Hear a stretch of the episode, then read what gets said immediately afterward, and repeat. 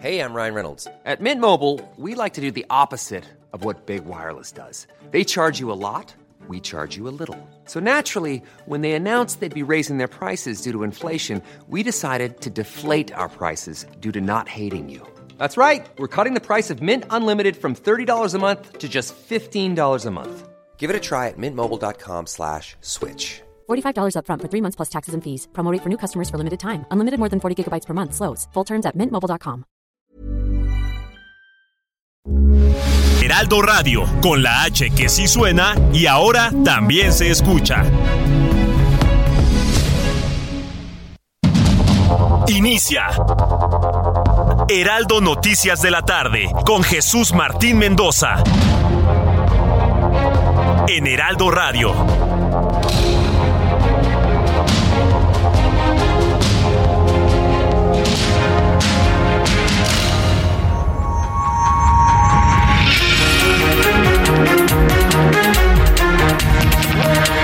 Son 6 de la tarde en punto. Bienvenidos. Me da mucho gusto saludarle a través de los micrófonos del Heraldo Radio en toda la República Mexicana, en los Estados Unidos, a través de las plataformas digitales en todo el mundo.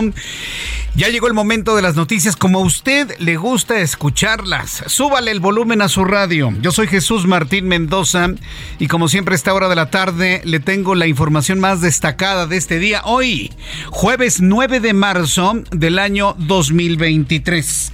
Le presento un adelanto de lo más destacado en este resumen. Súbale el volumen a su radio.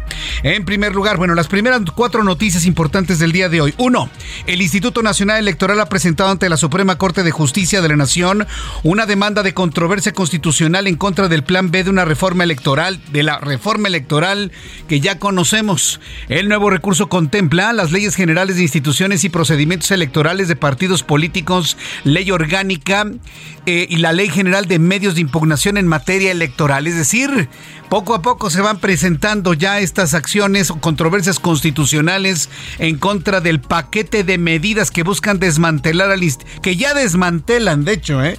lo que ya está en vigor, al Instituto Nacional Electoral. Le voy a tener todos los detalles de esto que se ha informado el día de hoy.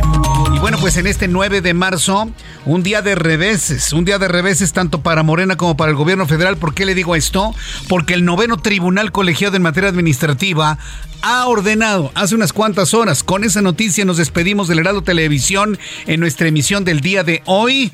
Ha ordenado la restitución temporal de Edmundo Jacobo Molina como secretario ejecutivo del Instituto Nacional Electoral, cargo del que fue cesado el pasado 2 de marzo tras la entrada en vigor de la segunda parte de la reforma electoral. El criterio del Tribunal Colegiado en materia administrativa es que Edmundo Jacobo debe concluir el periodo para el cual fue elegido hasta el año 2026. Mientras tanto, cinco hombres presuntamente integrantes del grupo Escorpiones del Cartel del Golfo eh, fueron abandonados, amarrados con un mensaje del grupo criminal que los señala como responsables del secuestro y asesinato de los dos estadounidenses secuestrados en Matamoros. Recuerde, mañana se cumple una semana del secuestro de los cuatro ciudadanos estadounidenses. Dos aparecieron eh, asesinados y bueno, pues el, la, la propia célula criminal, por así llamarla, pues dejó amarrados a los que supuestamente habrían cometido ese acto. Le tendré los detalles más adelante aquí en el Heraldo. También le informo que la titular de la Secretaría de Medio Ambiente de la Ciudad de México, Marina Robles García, anunció que el aguahuete plantado en la antigua glorieta de La Palma en Paseo de la Reforma va a ser sustituido por un ejemplar similar. Dice que va a ser cambiado. Está muerto el árbol. Ella insiste en que está vivo, pero lo vivo da señales de vida. Ese árbol no está vivo, ese árbol está muerto, por el amor de Dios. Porque si estuviese vivo, pues manténganlo ahí hasta que rebrote. Pero no, ya lo van a cambiar. El aguahuete está muerto. Nos dicen que está vivo, pero está muerto, la verdad. Y lo van a sustituir por un árbol hermano. Es decir, cuando se trajeron los eh, aguahuetes de allá de Nuevo León, se trajeron también a uno de sus hermanos, el cual se encuentra en un vivero en Xochimilco. Aquí la pregunta es, ¿podrá sobrevivir este pobre árbol, el nuevo aguahuete, en Paseo de la Reforma? Sin comunicación con otros árboles de su especie, sin el agua necesaria, con la contaminación, con las manifestaciones a su alrededor. Ya lo veremos en su momento aquí en el Heraldo Radio. Le invito para que nos lo comente qué es lo que usted piensa de lo que sucedió con este pobre árbol ahí en Paseo de la Reforma. Son las noticias más importantes del día de hoy. También tendré recomendaciones de la cartelera de espectáculos con Nayeli Ramírez. Este fin de semana se esperan grandes conciertos y nos tendrá todos los detalles. Además, Raimundo Sánchez Patlán, subdirector del editorial del Heraldo de México, nos tendrá su análisis del día de hoy. No se pierda a Raimundo Sánchez Patlán porque lo que diga aquí en el Heraldo será una verdadera papa caliente. Y además, la única moneda de cambio que tiene ahora el presidente mexicano es el hijo de Joaquín Guzmán era quien Estados Unidos pide su extradición. Ya le informé que eh, Ovidio Guzmán dice que no es hijo de Joaquín Guzmán lo era. Entonces vamos a ver finalmente si esta estrategia le va a funcionar. Así que le invito para que se quede con nosotros aquí en el Heraldo Radio y más de las noticias que tendremos a detalle con Giovanna Torres. El presidente Andrés Manuel López Obrador se reunió este jueves con la asesora de Seguridad Nacional de la Casa Blanca, Elizabeth Sherwood Randall, para hablar sobre la estrategia binacional para definir la estrategia contra la producción, trasiego y consumo del fentanilo. Al finalizar la reunión, el secretario de Relaciones Exteriores, Marcelo Ebrard, señaló que no hay tensión con Estados Unidos por el tema del secuestro de cuatro de sus ciudadanos. Esta mañana, ante varios medios de comunicación, la secretaria de Seguridad y Protección Ciudadana, Rosa Isela Rodríguez, dio detalles de las instalaciones del denominado búnker, centro de mando inaugurado en 2009, utilizado por el exfuncionario Genaro García Luna. La secretaria detalló que tuvo un costo de 3.365 millones de pesos. Cuenta con tres niveles subterráneos y por medio de numerosas pantallas se hacían trabajos de videovigilancia. Sin embargo, explicó, estas eran grabaciones a destino tiempo. Ante las suspicacias surgidas por los resultados del examen aplicado a las y los aspirantes a consejeros del Instituto Nacional Electoral, el Comité Técnico de Evaluación dará a conocer este viernes la metodología aplicada en el examen. Ayer se dieron a conocer los aspirantes con mayor puntuación, entre los que destacan dos candidatos afines a Morena. Autoridades de la Ciudad de México confirmaron que la manifestación que se realizó por el Día Internacional de la Mujer registró una asistencia de 90 mil participantes. La jefa de gobierno, Claudia Sheinbaum, expresó que la Ciudad de México es una ciudad feminista y afirmó que este año el grupo que realizó acciones violentas fue mucho más pequeño que en años pasados. Este jueves, un grupo de estudiantes de la Universidad Autónoma Metropolitana Unidad Coajimalpa tomó las instalaciones de dicha escuela para protestar por el caso de una alumna que denunció haber sido víctima de una agresión sexual por parte de un compañero, al parecer admitida por el propio responsable sin que las autoridades de la institución lo sancionaran. Policías de la Ciudad de México detuvieron a un sujeto identificado como el ladrón grabado en un video mientras asaltaba a automovilistas en la avenida de Conscripto Alcaldía Miguel Hidalgo el pasado 21 de febrero. Según la dependencia, el detenido de 30 años tiene dos ingresos a la cárcel por delitos de violencia familiar en el 2019 y robo calificado en el 2021. El sujeto estaba en libertad condicional. Qué bueno que ya detuvieron a esa ratota. Gracias, Giovanna Torres, por el, resumen de las noticias que tendremos con detalle un poco más adelante. Miguel Ángel de Quevedo es una verdadera locura en el sur de la Ciudad de México. Está bloqueado en estos momentos. Policías han replegado a los manifestantes y en unos instantes tendré todos los detalles. Nos vamos a la colonia obrera porque hay una persona asesinada, me informan. Gerardo Galicia, gusto en saludarte. Buenas tardes. El gusto es nuestro, Jesús Martín. Excelente tarde. Y es una situación que acaba de ocurrir hace un par de minutos. Se trata de un hombre de aproximadamente 50 años de edad que fue interceptado por sujetos en motocicleta cuando caminaba por la calle de Gutiérrez Nájera, ya muy cerca de la calle de Bolívar. Hasta el momento, Jesús Martín, no se sabe a ciencia cierta si se trata de un ajuste de cuentas o bien un intento de asalto. Lo único que nos comentan los elementos policíacos es que estos sujetos que terminan con la vida de este hombre de aproximadamente 50 años de edad logran escapar hacia la zona sur de la capital a través de la calle de Bolívar. Se está peinando la zona para tratar de ubicarlos, pero hasta el momento no hay ninguna persona detenida en el lugar. Han arribado ya también elementos de la Policía de Investigación y junto a los elementos de la Secretaría de Seguridad Ciudadana están revisando las cámaras de seguridad de negocios y casas cercanas para tratar de recabar más pistas respecto a los eh, sujetos que realizaron este asesinato y únicamente estamos a la espera de peritos de la Fiscalía General de Justicia de la Ciudad de México para poder retirar el cuerpo sin vida de esta persona que aún permanece en calidad de desconocida. Por la pronto, Jesús Martínez, el reporte. Seguimos, por supuesto, muy pendientes. Muchas gracias por la información, Gerardo. Estaremos muy atentos de ello. Gracias. Mi compañero Gerardo Galicia y le digo, mis compañeros reporteros se están trasladando a la zona de Miguel Ángel de Quevedo y Fernández Leal, en pleno Coyoacán. En este punto vecinos están intentando a la fuerza bloquear Avenida de los Avenida de Miguel Ángel de Quevedo y bueno, pues ante el esfuerzo de policías, esfuerzo de policías para mantener la circulación de oriente a poniente. Israel Lorenzana, ¿qué momentos más intensos se han vivido en Miguel Ángel de Quevedo y Fernández Leal, entiendo, es la esquina? Adelante, Israel. Jesús Martín, muchísimas gracias. Un gusto saludarte esta tarde. Como lo señala, vaya contratiempos que se registran en estos momentos en la zona de Miguel Ángel de Quevedo. Este grupo de manifestantes, quienes ya llevan pues varias horas afectando la circulación de manera considerable en ese punto, Jesús Martín, pues aparentemente ya en estos momentos están decidiendo retirar este bloqueo después, por supuesto, de dialogar con las autoridades. La circulación lamentablemente está muy afectada, Jesús Martín. Habrá, por supuesto, pues que tomar eh, previsiones.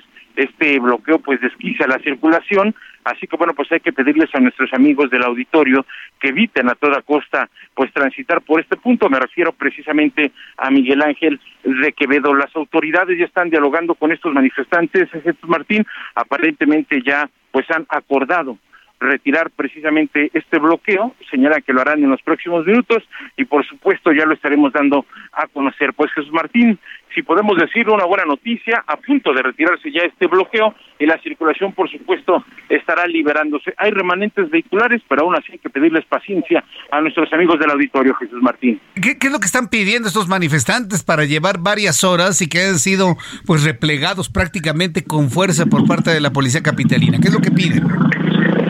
Pedían atención por parte de las autoridades de la alcaldía. Jesús Martín señalaban que, bueno, pues tenían algunos contratiempos con los servicios exactamente en su colonia. Estaban pidiendo, bueno, pues que llegara el alcalde para atenderlos. No fue así, llegó el personal del gobierno capitalino y ya te decía, están acordando dialogar en algunas mesas para ya poder finalmente retirar este bloqueo. Correcto, muy bien. Muchas gracias por la información, Israel.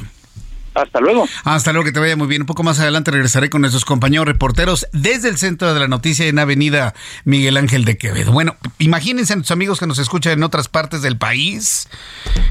¿Qué día nos está tocando hoy en el centro de la República? Pero en fin, vamos directamente con la información importante del día de hoy. Eh, pues hay nuevas revelaciones que están dando un enorme giro al caso de los eh, ciudadanos estadounidenses secuestrados primero y posteriormente asesinados dos de ellos. Anoche cinco sujetos, hace algunas horas, cinco sujetos fueron entregados, y, esto lo pongo entre comillas porque yo no recuerdo algo así del crimen organizado, que una célula que se puede calificar como una célula criminal entrega a sus propios integrantes como copartícipes de un acto como el que ya conocemos, ¿no? La muerte de dos de los cuatro secuestrados. Bueno, pues cinco sujetos fueron entregados supuestamente por el cartel del Golfo eh, a las autoridades por su presunta participación en el asesinato de dos de los cuatro estadounidenses secuestrados en Matamoros, Tamaulipas. Los hombres fueron abandonados con un mensaje vivos pero amarrados, fueron abandonados con un mensaje en señal de que son los responsables que actuaron bajo su propia determinación e indisciplina y en contra de las reglas del eh, CDG. ¿Sí? El cartel del Golfo, queremos entender. También piden y ofrecen disculpas por la muerte de la joven Areli de 33 años, que fue una víctima, dicen, colateral. Carlos Juárez es nuestro corresponsal que tampoco da crédito, ¿no? De esto que se ha convertido en noticia nacional. Adelante, Carlos, gusto en saludarte. ¿Cómo estás? Buenas tardes. Hola, ¿qué tal Jesús Martín? Qué gusto saludarte desde Tamaulipas. Te comento que las autoridades de esta entidad ya entregaron a las americanas los dos cuerpos de los estadounidenses que murieron luego de haber sido levantados por un comando armado el pasado 3 de marzo en la zona conocida como modelo de este municipio matamorense. Hay que hacer mención Jesús Martín que bueno pues fue bajo un fuerte dispositivo de seguridad de parte del Estado y de la Federación como se realizó la entrega de estos cuerpos en lo que viene siendo uno de los puentes internacionales que conecta a Matamoros con Brownsville, Texas. De Jesús Martín, también hay que destacar que estos cuerpos estuvieron en el servicio médico forense de Matamoros luego de que fueran localizados en una casa de madera del ejido El Tecolote, esto en la carretera rumbo a Playa Bagdad. En ese mismo lugar estaban los dos estadounidenses con vida, quienes desde ese mismo día eh, regresaron a la Unión Americana. Jesús Martín, un tema también eh, que a destacar por parte de la Fiscalía General de Justicia del Estado es que se tiene abierta una carpeta de investigación por la muerte de la joven de 33 años y que es originaria de San Luis Potosí, de llamada Areli. Ella fue víctima colateral de la balacera de este 3 de marzo. Hay que destacar que esta joven mujer era una madre de familia y dejó en orfandad a una adolescente y también eh, sus familiares y amigos pues ya le dieron cristiana sepultura y también la recordaban con varios mensajes de amor. Te comento Jesús Martín que hasta el momento las autoridades no han emitido una postura oficial luego de que también se diera a conocer que durante la madrugada del día de hoy un grupo denominado los escorpiones del cártel del Golfo eh, entregaron a cinco presuntos involucrados en los hechos del pasado 3 de marzo. En, había una cartulina, había armas largas y ahí también este grupo delictivo pedía disculpas a la población de Matamoros. Así la situación que impera en este municipio donde hay que destacar también hay varios recorridos de seguridad, hay varios operativos, se habla incluso de cateos y bueno, esto es lo que ha pasado luego de la muerte de estos dos norteamericanos. Este es mi reporte Jesús Martín desde Matamoros, que tengas una excelente tarde. Correcto, muchas gracias por esta información. Gracias Carlos. Nuestro compañero Carlos Juárez es nuestro corresponsal allá en Matamoros, Tamaulipas. ¿Qué hacemos con todo este fenómeno? Y puedo enlistar todos los grupos y cómo se autodenominan, y los carteles y los grupos delincuenciales, etcétera, etcétera. ¿Qué hacemos? A ver. Porque para la siguiente noticia, yo sí quiero preguntarle a usted como ciudadano mexicano, ¿qué hacemos? ¿Qué hacemos como país? ¿Qué debe hacer el gobierno? ¿Qué hacemos nosotros como sociedad? ¿Cómo vamos a controlar este fenómeno? Platicabas algunos días en televisión, en el Heraldo Televisión, Canal 8.1, con Larry Rubin, quien es el representante de los republicanos en México. Eh, y él decía que es injustísimo, sobre todo para la sociedad mexicana, que haya lugares de la República Mexicana del país en donde usted no pueda viajar. Usted no se puede ir a hacer un viaje por carreteras, no autopistas, carreteras por Michoacán o Jalisco. Simplemente no llega. ¿sí? tampoco en algunas zonas de Veracruz, tampoco en algunas zonas del norte del país, y es donde empiezan a, surgir todas estas análisis, informaciones, eh, columnas muy sesudas, ¿no? De que tal porcentaje del país está controlado por el crimen organizado. El presidente lo sabe. El presidente anterior lo sabía, y Calderón, y Fox, y Cedillo, y todos saben del poderío de estos grupos. ¿Cómo controlarlos? ¿Con diálogo? con fuerza, con guerra, con abrazos, con besos, con flores. Sea lo que sea, no le hemos encontrado el modo, ¿eh? Y cada vez estos grupos más empoderados avanzan en el territorio nacional. Esto ya genera una crisis con los Estados Unidos, que consideran estos grupos ya como terroristas. Y con base en sus leyes, pues varios, sobre todo representantes en los Estados Unidos, están poniendo en la mesa pues iniciativas que pueden empoderar al presidente de los Estados Unidos Joe Biden de utilizar la fuerza militar para combatir a esos grupos que representan pues antes que un peligro para México, un peligro para los Estados Unidos. Entonces, hay un ofrecimiento, ¿sí? Y, y, así lo quiero plantear, hay un ofrecimiento de colaboración por parte de Estados Unidos a México. Si alguien le ha dicho que Estados Unidos quiere invadir a México, le está mintiendo. En ningún momento, ni Joe Biden, ni los republicanos, ni los demócratas, ni la Cámara de Representantes, ni el Senado de Estados Unidos ha hablado de invadir a México. En ningún momento. Se ha hablado de una colaboración, de un apoyo, de poder de alguna manera apoyar a las Fuerzas Armadas mexicanas para hacer una campaña que pueda, si bien no eliminar por completo este fenómeno, sí controlarlo porque tanto México como los Estados Unidos estamos sufriendo los efectos de la distribución de ciertas sustancias, entiéndase fentanilo, que ya provocan, al menos en los Estados Unidos, la muerte de 80 mil personas al año. Eso ya es una emergencia en los Estados Unidos. Entonces, desde hace varios días ha estado girando en la opinión pública una intervención de los Estados Unidos y hay quienes lo entienden como una invasión. Nunca se ha hablado de una invasión. El senador republicano Dan Crenshaw, quien es el autor de la iniciativa para declarar terroristas a los carteles mexicanos, pues ya le envió un mensaje al presidente de México, Andrés Manuel López Obrador, en donde le pregunta en español, ¿sí? ¿Por qué su negativa a recibir ayuda? En ningún momento habla de invadir México, de recibir la ayuda estadounidense para el combate a los grupos criminales. En un mensaje grabado en español, Dan Crenshaw preguntó al presidente mexicano por qué en los hechos protege de esta manera los carteles del narcotráfico. Y recordó el secuestro de cuatro ciudadanos estadounidenses y la muerte de dos de ellos en Matamoros, Tamaulipas, señalando además de que no se trata solo de un problema de drogas, sino de un envenenamiento masivo de estadounidenses. En el texto, que le voy a presentar un fragmento, pero en el texto también dice, podemos ayudarles si nos dejan. Ese es el tono de la ayuda, ese es el tono de la propuesta estadounidense. Y por favor, yo sé que este programa de noticias lo escucha mucha gente en México y en los Estados Unidos. Ayúdeme a transmitir esta idea. En ningún momento ha estado hablando Estados Unidos de invadir México, de violentar nuestra soberanía. En ningún momento. Es una propuesta, nos están tendiendo la mano para ayudar en el combate de algo que no han podido solos, ni Estados Unidos ni México. Pa' pronto una colaboración, una ayuda. Dice Crenshaw, podemos ayudarles si nos dejan, si nos permiten brindar ayuda con nuestros vastos recursos y capacidades, podemos acabar con la violencia de los carteles de una vez por todas. Le dice Dan Crenshaw, cuya iniciativa fue calificada por el presidente mexicano como propaganda. Esa fue la respuesta del presidente. Ofuscadísimo López Obrador dijo que era politiquería, que era propaganda, que él no iba a permitir violentar la soberanía. Pero escuche usted el tono de Dan Crenshaw que le está tendiendo la mano al gobierno mexicano. Escúchelo usted. Hoy quiero dirigir este mensaje al presidente de México, Andrés Manuel López Obrador. Señor presidente, mis preguntas para usted son las siguientes. ¿Por qué rechaza la ayuda de los Estados Unidos? ¿Por qué protege a los carteles? Ellos son tu enemigo y los Estados Unidos son su amigo. Lo único que busco es el éxito de México y una mejor vida para el pueblo mexicano. Podemos ayudarles si nos deja, si nos permite brindarle ayuda con nuestros vastos recursos y capacidades. Podemos acabar con la violencia de los carteles de una vez y por todas.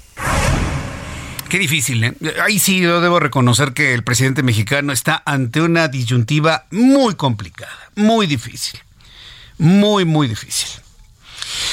Sí, porque evidentemente estamos hablando de permitir la entrada de inteligencia estadounidense a México para que se pueda hacer este combate, ¿no? Y el combate, algunos lo piensan como si fuera una guerra, ¿no? Con tanques y con aviones y con misiles y pues no, nadie ha hablado de eso, en absoluto, nadie ha hablado de eso. El presidente mexicano ya respondió, yo pienso que respondió más enojado que en un análisis de las cosas. Y bueno, pues calificó como una ofensa la iniciativa de los legisladores republicanos de usar el ejército de Estados Unidos para combatir a los carteles mexicanos y advirtió que convencerá a mexicanos e hispanos que no voten por políticos republicanos. Esa es la parte que a mí en lo personal me sorprendió. Porque pedir que no se vote por los republicanos es prácticamente promover que no gane su amigo Donald Trump o ya no es su amigo. Esa parte, créame, que nadie le entiende. ¿Cómo promover un voto en contra de los republicanos? Si por los republicanos seguramente el candidato será Donald Trump que buscará nuevamente la Casa Blanca en 2024. Noemí Gutiérrez reportera del Heraldo Media Group y nos tiene esta información. Adelante, Noemí. Hola, muy buenas tardes, Jesús Martín. Pues hoy en la conferencia de prensa matutina el presidente López Obrador asistió que es una ofensa y también una falta de respeto a esta propuesta que lanzaron los, eh, los, senadores del Partido Republicano en Estados Unidos para intervenir en México y combatir hacia los cárteles de la droga. Incluso dijo que por esta situación pues se analizan incluso sanciones y también una campaña para que los paisanos y sobre todo los hispanos pues no voten por ese partido político. Afirmó que esa es una intervención hipócrita y corrupta. Pero escuchamos qué fue lo que dijo la mañana el presidente López Obrador. Esta iniciativa de los republicanos, además de irresponsable, es una ofensa al pueblo de México, una falta de respeto a nuestra independencia, a nuestra soberanía. Y si no cambian su actitud y piensan que van a utilizar a México por sus propósitos propagandísticos, electoreros, politiqueros, nosotros vamos a llamar a que no se vote por ese partido. Bueno, Jesús Martín y también el presidente López Obrador dijo que incluso se podría recurrir a la ONU en este caso y el canciller Marcelo Ebrard señaló en entrevista fuera de Palacio Nacional que mañana en la conferencia de prensa matutina pues se van a dar a conocer los detalles de esta campaña. La información que te tengo. Muchas gracias por la información. Gracias, Noemí. Buenas tardes. Es un gran tema de análisis, ¿eh?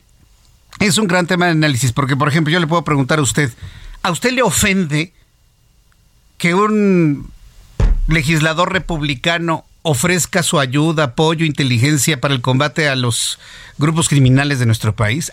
¿Usted se siente ofendido o no se siente ofendido? Yo ya subí a través de mi, cuenta de Twitter, arroba Jesús Martín MX, un sondeo que le voy a compartir después de los mensajes y se va a sorprender del porcentaje que está a favor y en contra. Regreso con esto después de los anuncios. Escucha las noticias de la tarde con Jesús Martín Mendoza. Regresamos.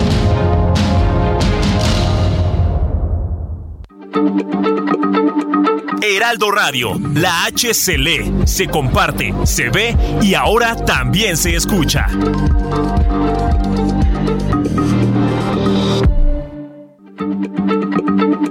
Heraldo Radio, la H se lee, se comparte, se ve y ahora también se escucha.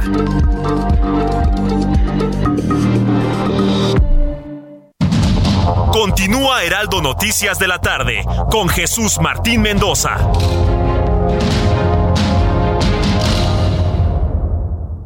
Promedio de 30.3% sin IVA, vigencia del primero al 31 de marzo. Que el esfuerzo sea tu guía para seguir avanzando con RAM 4000, el camión que carga con más pasajeros al ser el único doble cabina. RAM 4000, capaz de llevar a una cuadrilla de trabajadores. Estrénalo con tasa desde 9.75%. RAM a todo con todo.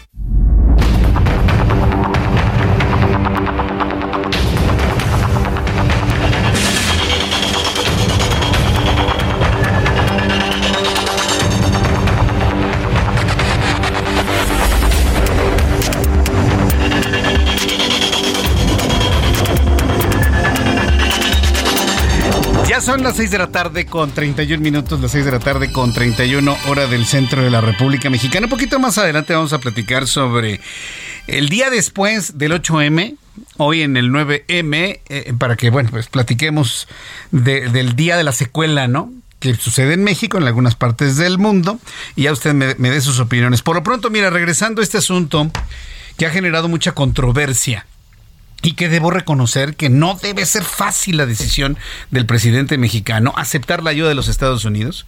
Hoy el secretario de Relaciones Exteriores, Marcelo Ebrard, pues ¿qué, puede reaccionar Marcelo Ebrard? Marcelo Ebrard está queriendo caer en el gusto del presidente para que con su dedo diga él va a ser el candidato y por lo tanto tiene que ir en la misma línea. También condenó el atrevimiento, entre comillas, de los Estados Unidos de ofrecer ayuda. Pero lo que yo sí le quiero decir, en ningún momento el, representante Crenshaw, ni los republicanos, ni nadie han hablado de invadir a México. En ningún momento. Si yo no hago esta aclaración, caería en la mentira que se está disipando a través de las redes sociales de que nos quieren invadir. Eso no es cierto. Han ofrecido ayuda, han ofrecido inteligencia, han ofrecido apoyo, están tendiendo la mano, son nuestros socios comerciales. A ellos les vendemos muchos productos, nos compran productos, nos encantan los dólares como para eh, estar promoviendo un sentimiento antigringo, antiestadounidense, no tiene ningún sentido. Por eso yo me detengo en esto, para decir, señores, no, en ningún momento se ha hablado de una invasión. Ya no ha faltado quien me dice, ay, ¿tú les crees a los estadounidenses? Pues mire, yo creo que a los políticos hay que creerles la mitad de lo que dicen, pero en este asunto, en donde puede caer cualquiera de nuestros hijos, o inclusive nosotros mismos en las garras de un terror que se llama fentanilo o cualquier otro tipo de drogas. Debemos actuar en su conjunto. Fíjese, el otro día, ayer o antier, en la conferencia matutina, también debo reconocerle al presidente que habló de lo difícil que es caer en las garras de las drogas y volvió a insistir en que se deben hacer campañas para evitar el consumo de drogas. Hay grupos dentro de su partido que están promoviendo el, fumar marihuana. Yo sé que fumar marihuana y fentalino no es lo mismo, pero la marihuana es la puerta para otras drogas. Es, todo, un, es todo un tema. Entonces, ¿qué hacemos? ¿Aceptamos la ayuda de los Estados Unidos o no? Este es un tema en donde si hablamos de soberanía, este sí lo tiene que consultar el presidente de la ciudadanía, para que vean. Este sí es de los temas en donde tendría que abrir un debate nacional. ¿Aceptamos o no aceptamos? Que no se tarde mucho, por supuesto. Le estoy preguntando a través de mi cuenta de Twitter, arroba Jesús Martín MX, arroba Jesús Martín MX, ¿estás de acuerdo o no de acuerdo en que Estados Unidos apoye acciones en contra de los carteles de la droga en México? Apoye, no estoy diciendo que nos invadan y que tomen control del país, que nos convertamos en el Estado 52, no, jamás he planteado eso. Que recibamos apoyo inteligencia de Estados Unidos para enfrentar este flagelo mutuo hasta este momento, todas las personas que han participado en este sondeo, el 86% de quienes han participado sí están de acuerdo en que se reciba un apoyo de los Estados Unidos. Apoyo. El 14% no están de acuerdo. Si el presidente abre un sondeo generalizado al país sobre algo que nos importa a todos, yo estoy casi seguro que el resultado nos va a sorprender. Por lo pronto, en este momento a través de Twitter, arroba Jesús Martín MX, arroba Jesús Martín MX. Le invito para que participe, para que usted me diga qué piensa, qué siente, si está de acuerdo o no está de acuerdo a través de mi cuenta de Twitter, arroba Jesús Martín MX. ¿Está usted de acuerdo o no está de acuerdo en un apoyo que recibamos de Estados Unidos para enfrentar pues este problema mutuo que tenemos México y Estados Unidos. Arroba Jesús Martín MX. Bien, cuando son las 6 de la tarde con 35 minutos, hora del centro de la República Mexicana, de acuerdo con el portal de arrest.org, arrest.org, los estadounidenses del caso en Matamoros contaban con antecedentes penales por distribución de drogas y otros delitos. Ahora resulta que no eran precisamente las personas que uno pensaba, pero aún así, los secuestran en México y asesinan a dos. El portal señala que contaban con antecedentes penales de tráfico de drogas y fueron previamente detenidos en Carolina del Sur. Latavia Maggi o Latavia Washington también cuenta con récord criminal, según el portal arrest.org, donde dan a conocer que la mujer rescatada con vida en Matamoros ha sido detenida en varias ocasiones. A ver, eso sí lo quiero también decir con mucha claridad. El hecho de que tengan antecedentes penales no les limita ni les reduce ninguno de sus derechos, ¿sí? Porque estamos hablando de lo que se plantea en un, en un sitio de internet, más no en un juicio concluido y terminado. Vamos a escuchar a mi compañero Ángel Arellano Peralta, que nos tiene todos los detalles de este giro que ha dado la identidad de los estadounidenses secuestrados, dos de ellos asesinados. Los cuatro ciudadanos estadounidenses secuestrados en Matamoros, Tamaulipas el viernes pasado cuentan con antecedentes penales en su país relacionados con drogas. Shahid Woodard y Sindel Brown, los dos hombres que fueron asesinados por un grupo armado en Matamoros, habían sido detenidos varias veces en el condado de Florence, en Carolina del Sur, según información del portal arrests.org. El 28 de septiembre de 2015 detuvieron a Shahid Woodard por distribuir y vender cocaína en piedras cerca de una escuela. En diciembre volvió a ser arrestado por narcotráfico, mientras que en 2019 por robo. Sindel Brown, el otro asesinado, fue detenido por posesión de cocaína y marihuana el 17 de junio de 2015. El 21 de julio de 2019 lo detuvieron por violencia doméstica. En el caso de la Tavia Washington McGee, de 33 años, ha sido arrestada desde 2012 en siete ocasiones en el condado de Florence, Carolina del Sur, por distintas causas como alterar el orden público o conducir sin licencia. La última ocurrió el 20 de enero de 2022 con relación a un delito de conducta ilegal hacia una menor de edad, cuando su hija de 8 años dio positivo a consumo de drogas. El otro estadounidense que fue herido de bala pero sobrevivió es Eric Williams. Según información del diario británico Daily Mail, en marzo de 2017 fue encarcelado durante 18 meses luego de haber sido detenido un año antes por distribuir crack cerca de una escuela. Su captura se logró gracias a un informante confidencial que trabajaba para el Departamento de Policía de Lake City, en Carolina del Sur. Eric Williams tenía cargos previos por distribución y posesión de droga. Reportó para las noticias de la tarde Ángel Arellano Peralta. Gracias Ángel Arellano por darnos todo este contexto. Sí, insisto, los antecedentes no deberían de mermar en ningún momento los derechos de nadie absolutamente, pero pues es una realidad con la cual hay que coexistir. Necesitamos el apoyo de los Estados Unidos. Qué difícil decisión para el presidente mexicano. Yo soy de la idea de no desecharla así de entrada, sino analizarla a profundidad, establecer acuerdos, compromisos, establecer pues todo lo necesario que se requiera. Claro, si se está en el ánimo de hacerlo. Si no hay el ánimo de hacerlo, pues mire, ya no hay nada más que hablar. Son las 6 con 38, las 6 de la tarde con 39 minutos ya en este momento aquí en el Heraldo Radio. Es el centro de la República Mexicana. Gracias a nuestros amigos que también nos escuchan con el horario de la montaña cuando son las 5 con 39 y en el horario del Pacífico, amigos en Tijuana, en Santiago, en Los Ángeles, 4 de la tarde con 39 minutos.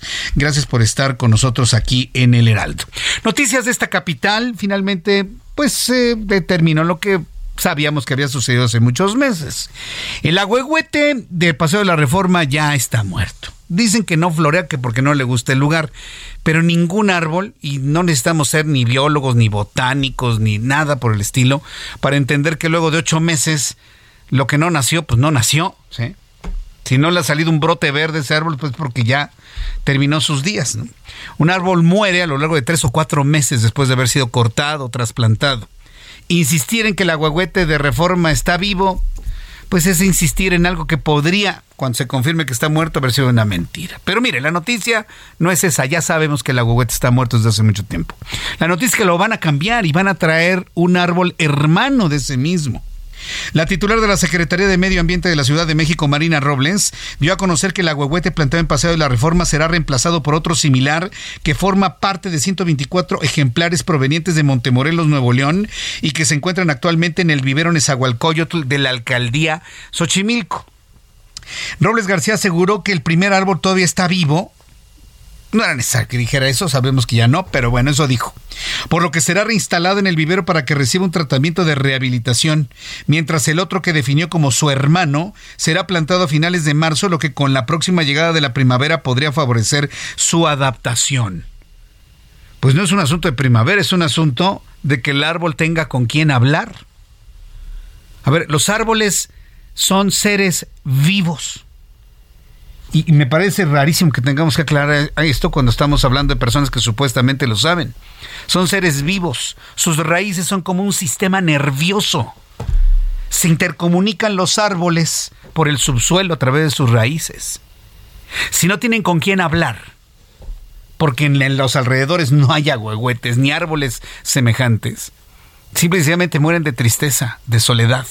Si eso les suma que no tienen agua suficiente o los minerales necesarios en la tierra, si a usted le suma de que a cada rato se manifiestan en el lugar para que los seres humanos tengan visibilidad con el agüehuete o que los chocan o peor aún, la gran cantidad de contaminación debido a autos, autobuses y transporte que circulan en el lugar, pues otro árbol que no esté adaptado a esas condiciones, pues puede volver a morir en el lugar. ¿eh?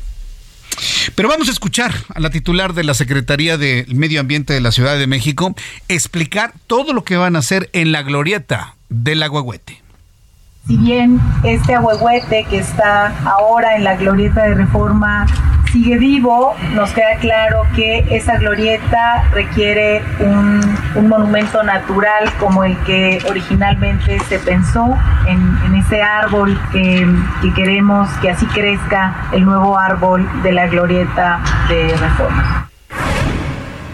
Pues es lo que está explicando el medio ambiente. Ya es un asunto de... Mire, le voy a poner un ejemplo. Yo he tenido oportunidad de platicar con gente que sabe sobre jardines urbanos, sobre las condiciones del clima en la Ciudad de México.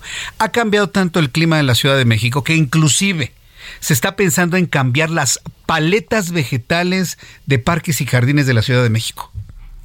O sea, no llueve, no tenemos agua.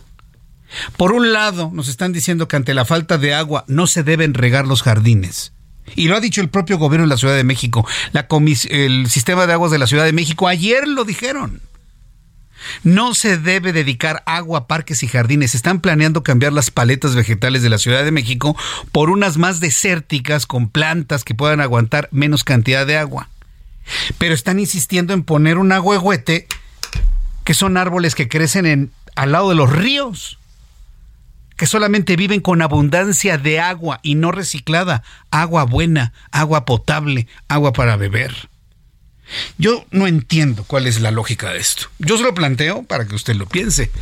Pero por un lado nos dicen, no hay agua en la Ciudad de México, tenemos la terrible época de estiaje, no rieguen jardines, solamente agua tratada, pero insisten en plantar un agüehuete que vive junto a los ríos con agua limpia.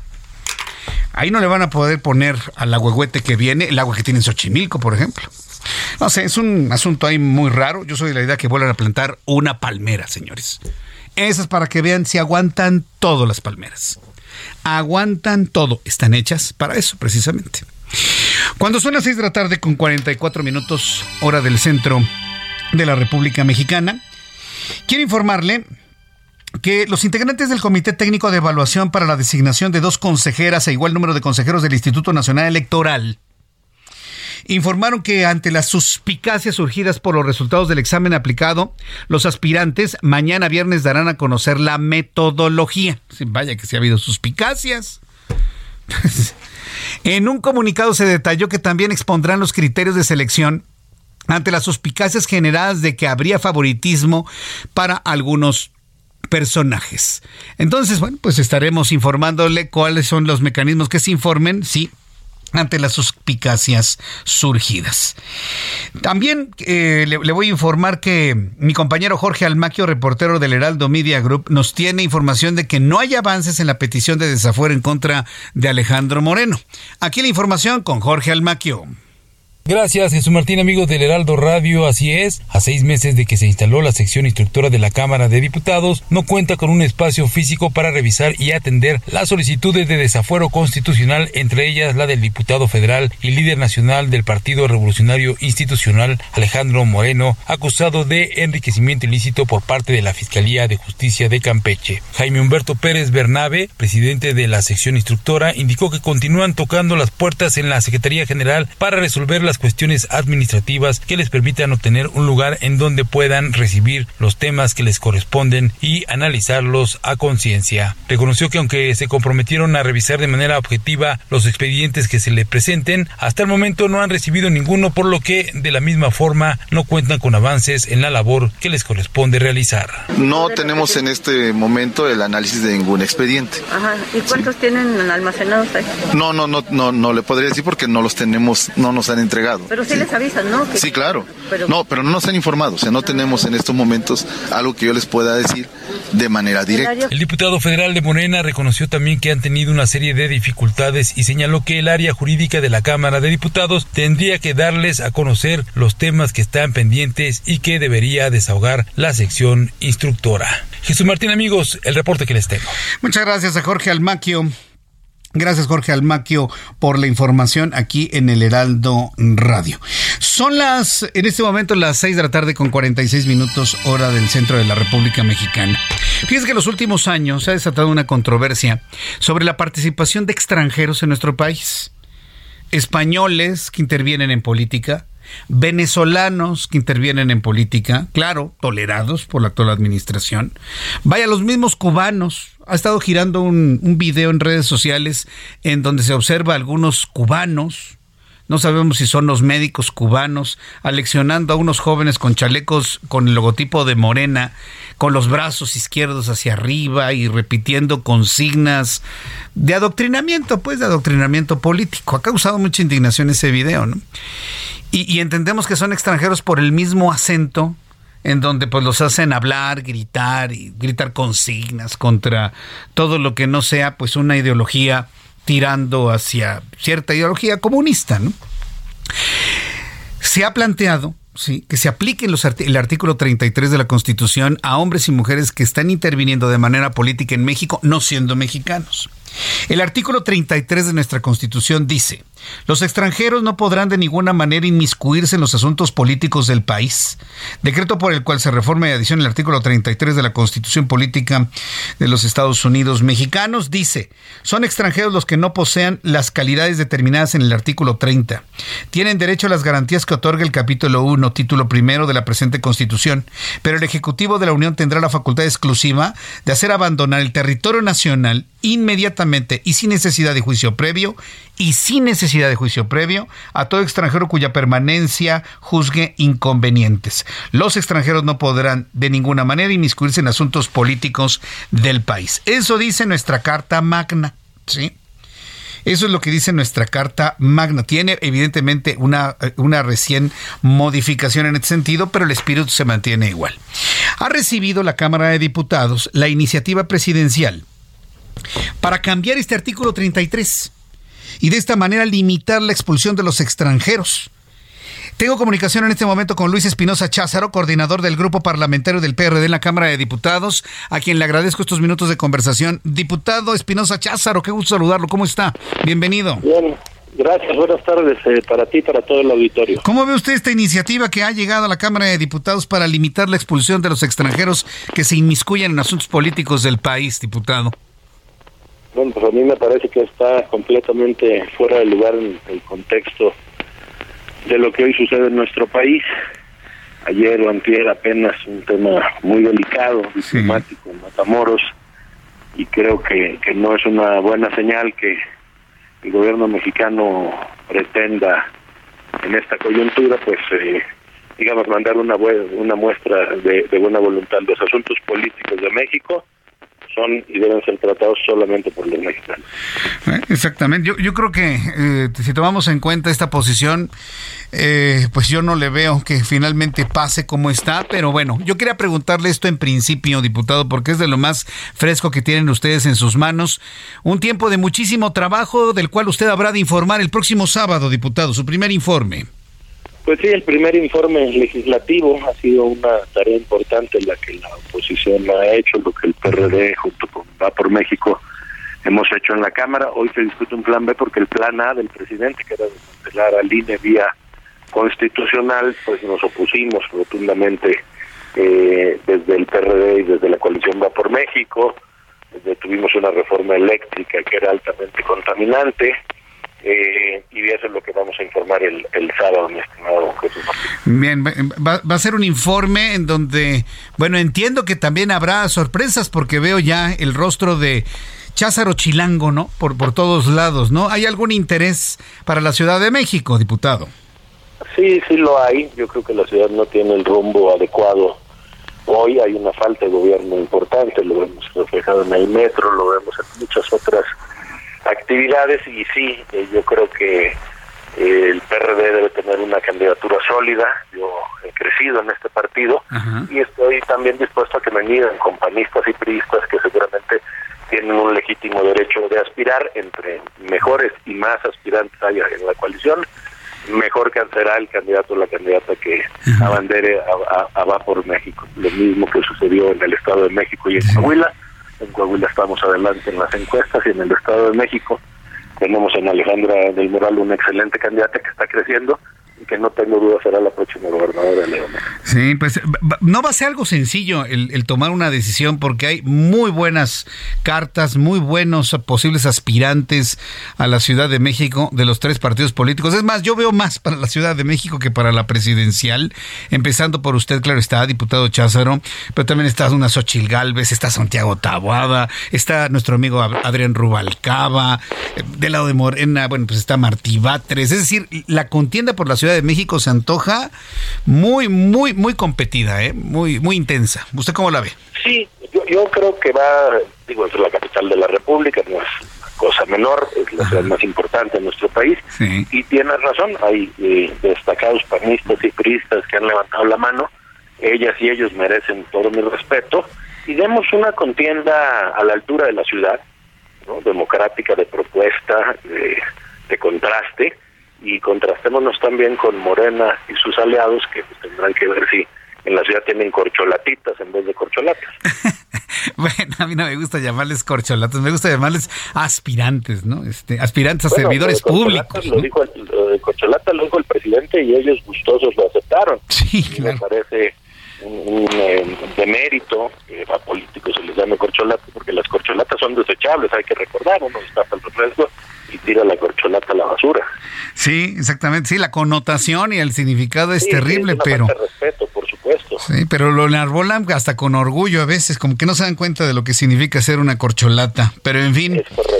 Entonces, sábado, primer informe. ¿Dónde va a ser? ¿A qué hora está invitado todos los habitantes de la Ciudad de México? Cuéntenos, por favor, diputado Cházaro. Está invitado todo aquel que quiere escuchar lo que hemos hecho en el legislativo. Sí. Es a las 11 de la mañana en un conocido hotel ahí de la Alameda. digo el nombre para no hacerle comercial, pero sí, por supuesto que todos invitados, incluyendo Patiño, estimado Jesús Martín. Bueno, muy bien. Pues va- vamos a estar haciendo una cobertura de este informe para darlo a conocer a través de nuestras plataformas informativas de todo el Heraldo de México. Y pues ha sido un enorme gusto saludarlo y saber ya con toda claridad pues esa intención de llevar a nuestra gran ciudad por nuevos rumbos, diputado Espinosa Cházaro. Sí hace falta un nuevo rumbo en la ciudad, hay un desgobierno y la gente de la ciudad, los chilangos merecen mucho más que un gobierno gris. Eh, hay mucha ciudadanía para tan poco gobierno hoy en día. Pues muchas gracias, diputado. Siempre es un gusto saludarlo. Mucho éxito el próximo sábado. El gusto siempre mío. Hasta luego. buenas Que le vaya muy bien. Hasta luego. Es nuestro querido amigo Luis Espinosa Cházaro, coordinador del grupo parlamentario del PRD en la Cámara de Diputados.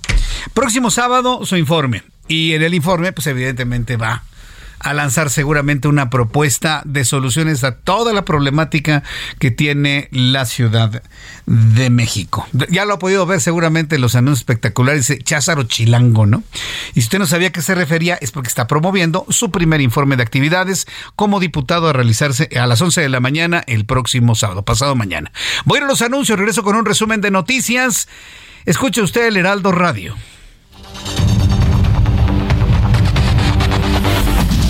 Escucha las noticias de la tarde con Jesús Martín Mendoza. Regresamos.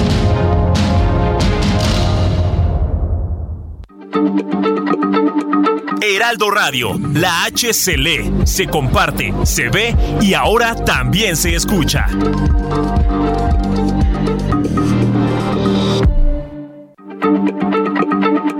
Heraldo Radio, la H se lee, se comparte, se ve y ahora también se escucha.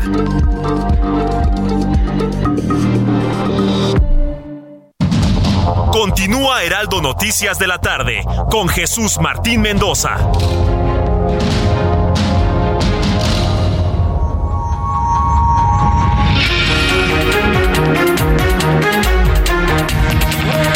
7 en punto, las 19 horas en punto hora del centro de la República Mexicana. Escucha usted el Heraldo Radio. Yo soy Jesús Martín Mendoza. Me da mucho gusto saludar a nuestros amigos que nos sintonizan a partir de este momento. A quienes también a partir de este momento ya nos escuchan a través de las plataformas digitales del Heraldo de México, www.heraldodemexico.com.mx, a través de aplicación. Porque usted recuerde que además de nuestra gran plataforma de radio que cubre todo el país y que además cubrimos una buena parte de los Estados Unidos, Además, en el Heraldo de México hay plataformas digitales para que usted nos escuche en directo a través de digitales o por demanda. www.heraldodemexico.com.mx a través de la aplicación Heraldo de México y también a través de Spotify del Heraldo de México para que usted siempre nos tenga en mente y consultando nuestro programa de noticias. Cuando le platico, por ejemplo, de la web, cuando le, he comentado también en algunas ocasiones la necesidad de leer algún texto que nos pueda complementar la información que estamos aquí compartiéndole en el Heraldo de México, eh, nos enfrentamos a lo que aprendimos de niños. De niños nos, nos, enseñaron a leer. Cuando estábamos en el kinder, cuando estábamos en el preescolar, nos enseñaron y tuvimos que aprendernos de memoria, ¿se acuerda? Que ese símbolo que hoy conocemos como A es un símbolo en donde tenemos que hacer A, ¿no? Y nos enseñaron las vocales, que en español son cinco vocales, A, E, y uno, uno ve un circulito y ya entiende uno que es un cero en matemáticas o una O y cómo debe pronunciarse. Pero si yo le dijera, a mí en lo personal eso me parece sorprendente, que nos enseñaron a leer mal y que esa es la razón el que usted vea cada una de las letras y que su cerebro tenga que procesar cada sonido de cada símbolo que ve y así leemos pues prácticamente todos se le dijera que le dijera que nos enseñaron a leer mal, para mí eso es noticia. Un problema pedagógico que traemos arrastrando de manera generacional. Pero si le dijera que hay técnicas que se han desarrollado en los últimos años para enseñarnos nuevamente a leer y no nada más captar un símbolo y el sonido de ese símbolo, sino captar palabras completas, renglones completos, ideas completas, lo que le puede significar eficientar su lectura en un 100, 200, hasta 300%. Yo la primera vez que supe de esto dije, ¿de verdad eso existe? Y para poder profundizar en ello, me da muchísimo gusto saludar a Adrián Medina, que es vocero de Sileo, a quien le agradezco nos acompaña hoy aquí en el estudio del Heraldo. Bienvenido, Adrián, ¿cómo le va? Muy bien, Jesús, muchas gracias por la invitación. Pues aquí estamos. Efectivamente, ¿qué es Sileo? Sileo es un sistema integral de lectura que te permite el poder leer de 10 a 15 veces más rápido. Y bueno, en este caso lo más importante sería que vas a desarrollar concentración, comprensión, retención, análisis y síntesis, porque no tiene caso que tengas mucho conocimiento si no vas a aplicar ese conocimiento. Bueno, eso es un replanteamiento entonces de todo, ¿no? Porque entonces nos van a enseñar a saber poner atención, a sabernos concentrar, a sabernos enfocar en lo que estamos haciendo, para entonces empezar a, reaprender a leer, es lo que entiendo, ¿no? Así Con ustedes. No, tiene caso que leas súper rápido si no vas a comprender la información. Pues pregunto, ¿y qué leíste? Pues quién sabe, pero me leí el libro en 15 minutos. No tiene ningún sentido, ¿no? Por ejemplo, Jesús, un libro de 200 páginas, más o menos, ¿cuánto tiempo tardarías en leerlo? Bueno, depende, ¿no? las actividades que uno tiene, a veces hasta una semana, a veces cuatro días, cinco días, dependiendo, ¿no? Les si no me gusta, pues se queda ahí inconcluso. Así es. Si yo te dijera que con esta técnica vas a poder leer ese libro en cuatro días, me comentabas, ¿no? Lo puedes leer en cuatro días, una semana, lo vas a poder leer en un promedio de... ¿Una tarde? 20, 30 minutitos. Sí, en una tarde, en lo que me voy a comer. Así es. Así. ¿Ah, y lo más importante es que lo vas a comprender. Aquí la cosa es saber cómo es que lo logran. Es decir, cómo funciona el sistema. ¿Qué, es lo que ustedes programan en la mente? ¿O cómo es este mecanismo de aprendizaje que nos permite leer con esa velocidad? Así es. ¿Cómo es? Este rato estabas comentando de que nos enseñaron a leer mal. Sí, tradicionalmente, ¿cómo se lee? De izquierda a derecha y palabra por palabra. Lo que a veces hasta letra por letra, quieres leer letra por letra. Mi mamá me ama. O sea, qué flojera el leer palabra por palabra si puedes leer renglones completos. Lo que hacemos es con un material especial ejercitamos los ojitos, los músculos oculares y ampliamos el campo de visión para que puedas leer una frase completa, una idea completa. A ver, e-, eso es interesante. Por ejemplo, las personas que están escuchando, cuando estoy leyendo, pues veo, por ejemplo, aquí veo entrevista. Entonces estoy leyendo la palabra entrevista, pero no todo el renglón, solamente tengo un campo de visión a cada una de las palabras. Utilizas de 1 a 2 grados. Tradicionalmente estamos hablando de que se lee de esta forma, ¿no? Si trabajamos tus ojitos para que tú leas no una palabra, sino tres palabras, después cinco palabras, siete, nueve, once, trece, quince, vas a leer un renglón, una idea completa. O sea, abrí el campo de visión en el texto que tengo enfrente. Así es. Muy bien. Esto es un entrenamiento intelectual. O sea, no, no impartimos un conocimiento, es un, desarrollamos habilidades. O sea, es un entrenamiento. Entonces es. como ir al gimnasio. O sea, si yo no hago mi ejercicio en el gimnasio, si no hago la pesa, si no hago la caminata, pues no se va a ver reflejado en mi, en mi cuerpo, ¿no? Igual acá, uno tiene que hacer ejercicio. Claro, porque... Es que aquí quiero involucrar también al, que aprende, ¿eh? Porque las cosas no son mágicas, ¿verdad? Exactamente. ¿Qué les pedimos? Dedicación y disciplina, dedicación y disciplina para que funcione el entrenamiento. Vamos a dar unas becas, Jesús, unas becas, sí, eh, Fundación Mexicana de Lectura y Sileo van a dar 100 becas del 50%, sí, diagnósticos de lectura completamente gratis, clases muestra y lo más importante, un 2 por 1 familiar a todas las personas que marquen y cuelguen marca y cuelga al 55 23 33 09 00 55 23 33 09 00 a ver, una, una, duda. Entonces, las personas que llamen a este número, ahorita yo lo voy a dar, no se me preocupen, ¿eh? Entonces, eh, les van a obsequiar un diagnóstico de su lectura completamente gratis. Gratis. Sí, porque ese es el primer punto de empezar. Así es. Porque el mejor dice, yo leo muy eficiente, yo no tengo problema con mis tiempos, pero hay quienes por su trabajo, estudios, necesidades, tienen que incrementarlo. Entonces, quienes hablen aquí, primero, un diagnóstico de lectura totalmente gratis. a ver cómo están leyendo. Exactamente. Y a partir de ahí, Partimos. Partimos, ¿no? Sí, porque la mayoría de las personas no saben cómo están leyendo Jesús. O sea, si cuántas palabras por minuto, qué nivel de comprensión y retención tienen en una primera lectura. Igual pueden mandar un mensaje de texto, eh, un mensaje de voz, mensaje vía WhatsApp. Muy bien, Le voy a dar el teléfono. A ver, amigos que nos están escuchando, anoten, yo se los voy a dar. Es el 55 2333, apréndaselo, 55 2333 0900. 2333 0900 55 2333 0900. ¿Ya están atendiendo en este momento el número telefónico? En este momento, de igual forma, marcan, cuelgan y les van a regresar la llamadita. Y... Un llama, cuelga, un mensaje, me interesa el, el, la técnica de lectura. Que les manden un mensaje al 55 23 33 0900. ¿Cuánto tiempo uno tiene que invertir en esfuerzo, en dedicación, como, como lo comentó, para poder aumentar la velocidad y eficiencia de nuestra lectura. Únicamente una hora a la semana, una, hora, a la, semana. durante cuatro meses. Una hora a la semana durante cuatro meses. con eso es suficiente. Con eso es, lo que pasa es que el ojito es muy sensible, Jesús. La idea es ejercitar. Sí. Sí, no, no lastimar a las personas, es ejercitar, ¿ok? Entonces, pues, trabajamos con base en resultados. El programa está garantizado por escrito. Qué bien y pues dense la oportunidad. es una buena idea, la verdad es que valdría la pena explorarlo. Así que hago ya me cuelga, envío un mensaje de WhatsApp al 55 23 33 09 90. Ya en este momento, pero 09 00 0900, ¿verdad? 55 23 33 09 00. Correcto. Manda usted un mensaje, llama, cuelga y pues me platica, ¿no? ¿Cómo le va? ¿Y qué es lo que le dicen?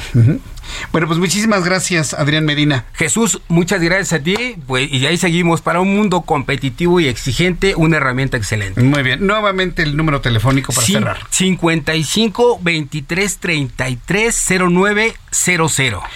0900. Muy bien, muchas gracias, Adrián. Jesús, un placer. Igualmente, que te vaya muy bien. Bueno, pues aquí está esta oportunidad para poder mejorar su capacidad de lectura. Son las 7 con 9, hora del centro de la República Mexicana. Le presento un resumen con las noticias más importantes a esta hora.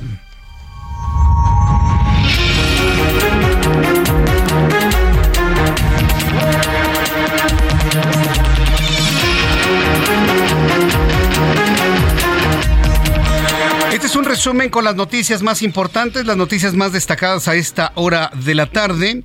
En primer lugar, le informo que luego de cuatro años de estar detenida se reanudan las obras de ampliación de la plaza comercial Galerías Metepec, asunto que le tendré con detalle más adelante aquí en el Heraldo Radio.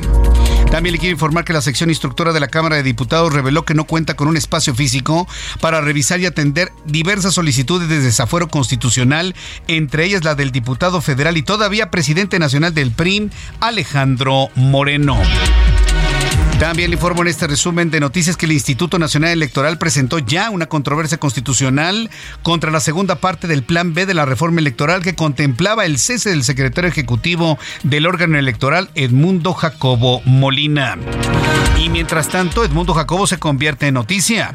El noveno tribunal colegiado en materia administrativa de la Ciudad de México ordenó la restitución de Edmundo Jacobo como secretario ejecutivo de línea al asegurar que fue elegido para un periodo del 2020 al 2020. 2026. También informo que la titular de la Secretaría del Medio Ambiente de la Ciudad de México, Marina Robles, dio a conocer que el agüehuete plantado en Paseo de la Reforma no está muerto, dice que está vivo pero que se lo van a llevar a Xochimilco para la restitución de sus capacidades y será plantado en la glorieta de reforma uno de sus hermanos, otro agüehuete que llegó desde Nuevo León. En más de este resumen de noticias, le informo que en entrevista con el Heraldo Radio, el coordinador del PRD en la Cámara de Diputados, Luis Espinosa Cházaro, calificó como una mala señal la reforma constitucional del presidente con la que se evitaría la expulsión de extranjeros por abordar temas políticos en México debido a la coyuntura reciente como lo ocurrido en Matamoros. Es la voz de Luis Espinosa Cházaro. Ayer o antier apenas un tema muy delicado Matamoros y creo que no es una buena señal que el gobierno mexicano pretenda en esta coyuntura, pues eh, digamos, mandar una, una muestra de, de, buena voluntad. Los asuntos políticos de México son y deben ser tratados solamente por los mexicanos. En este resumen le informo que Marcelo Ebrard Casaubón, secretario de Relaciones Exteriores, rechazó que haya tensión entre los gobiernos de México y Estados Unidos porque las declaraciones de enviar al ejército de Estados Unidos para combatir al narcotráfico en territorio nacional las hicieron senadores republicanos. Yo nomás le recuerdo tanto a Marcelo Ebrard como al presidente de a todo Morena que el Partido Republicano es el de Donald Trump. Y ustedes quieren que el presidente sea Donald Trump y ahora quieren que nadie vote por republicanos para que no gane Donald Trump. Es increíble, pero bueno. Argumentó el secretario de Relaciones Exteriores que los senadores republicanos piensan que al atacar a México y culparlo de la crisis por consumo de fentanilo les va a retribuir de manera electoral. A través del diputado Armando Contreras Castillo, la bancada de Morena en San Lázaro presentó una iniciativa para reformar la ley orgánica de la UNAM con el fin de quitarle a la Junta de Gobierno la facultad de nombrar al rector y que éste sea elegido por voto directo de la comunidad universitaria. La Fiscalía General de la República obtuvo una orden de aprehensión en contra de 22 personas vinculadas con los delitos de delincuencia organizada, operaciones con recursos de procedencia ilícita, peculado por el desfalco millonario al patrimonio de organismos de seguridad alimentaria mexicana. Siete personas resultaron heridas luego de que un automovilista que circulaba por la calzada Ermita Iztapalapa perdió el control de su vehículo y se impactó contra un puesto de comida, esto a la altura de la colonia Ampliación Ricardo Flores Magón. Le informó que la Organización de las Naciones Unidas aseguró que por la prohibición de asistir a la escuela y el libre tránsito, Afganistán es el país más represivo contra las mujeres. Denuncia que bajo el gobierno de los talibanes, Afganistán sigue siendo el país más represivo del mundo con respecto a los derechos de las mujeres, por lo que llamó a los talibanes a poner fin a las restricciones draconianas que imponen a las mujeres en Afganistán. A pesar de las intensas protestas con millones de personas en oposición, el Senado de Francia aprobó con 201 votos a favor y 115 en contra un proyecto de reforma de las pensiones que retrasan la edad de jubilación de 62 a 64 años. De acuerdo con el plan del gobierno, la edad legal de jubilación se elevará de manera progresiva de 62 a 64 años a razón de tres meses por año a partir del 1 de septiembre de 2023 y hasta el 2030, propuesta que hasta el momento parece que sí podría transitar sin tantas protestas. Son las noticias en resumen. Le invito para que siga con nosotros. Le saluda Jesús Martín Mendoza.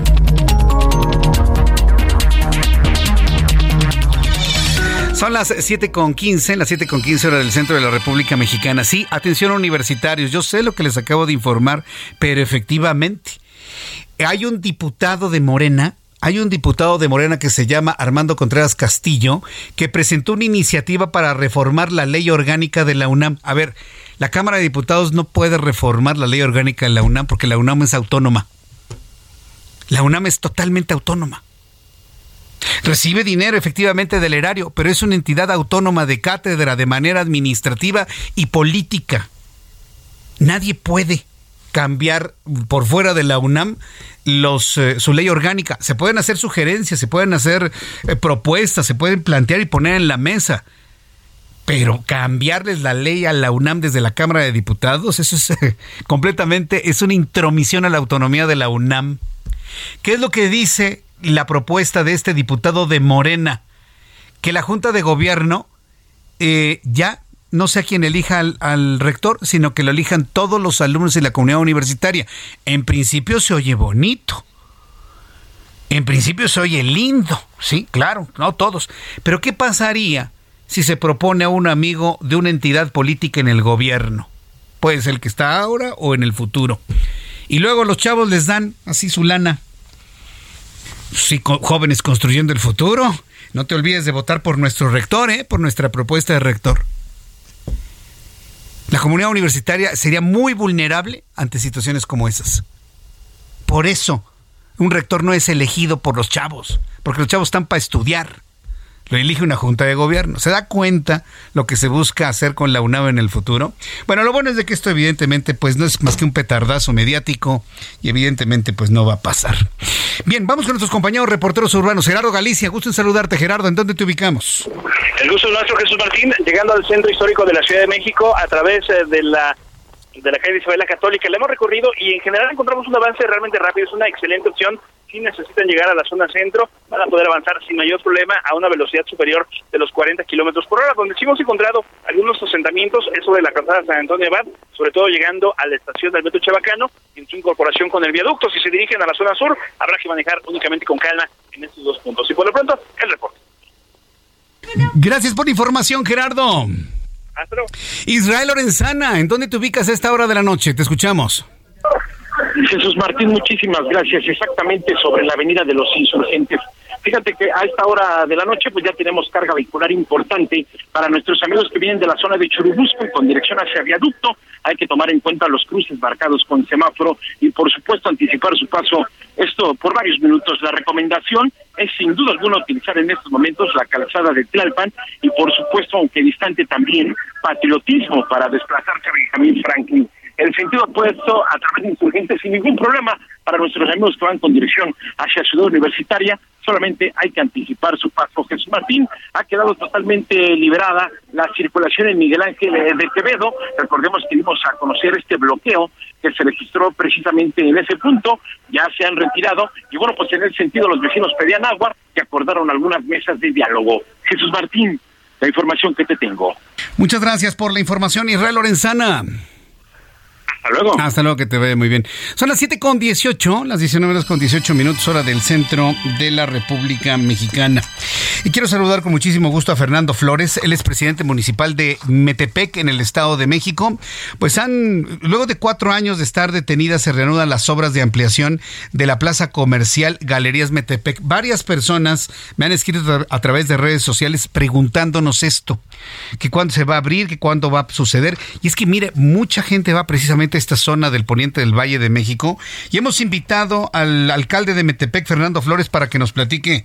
Alcalde Flores, me da mucho gusto saludarlo. ¿Cómo está? Bienvenido, buenas noches. Con el gusto de saludarte a ti y a todo tu auditorio. A ver, coméntanos, ¿por qué ha tardado cuatro años eh, estas, estas obras de ampliación de esta plaza comercial? Fíjate que no fueron cuatro, fueron diez años. ¿Cómo que diez años? Diez años estuvo parada una inversión de más de tres mil millones de pesos en, aquí en la zona dorada de Metepec pero ya con esta nueva administración, nosotros entramos hace un año, eh, llevamos ya un año, dos meses de administración, y desde el primer día nos dedicamos a empezar a resolver los temas de la activación económica, lo hemos logrado de manera significativa, y bueno, ya hace dos días eh, se reinició esta eh, la reconstrucción de esta plaza, gran plaza comercial, que, que trae una inversión de más de cuatro mil millones de pesos al municipio. Bien, ahora, eh, eh, esta, inversión es inversión privada, es del municipio, es del Estado, es en colaboración, ¿cómo es?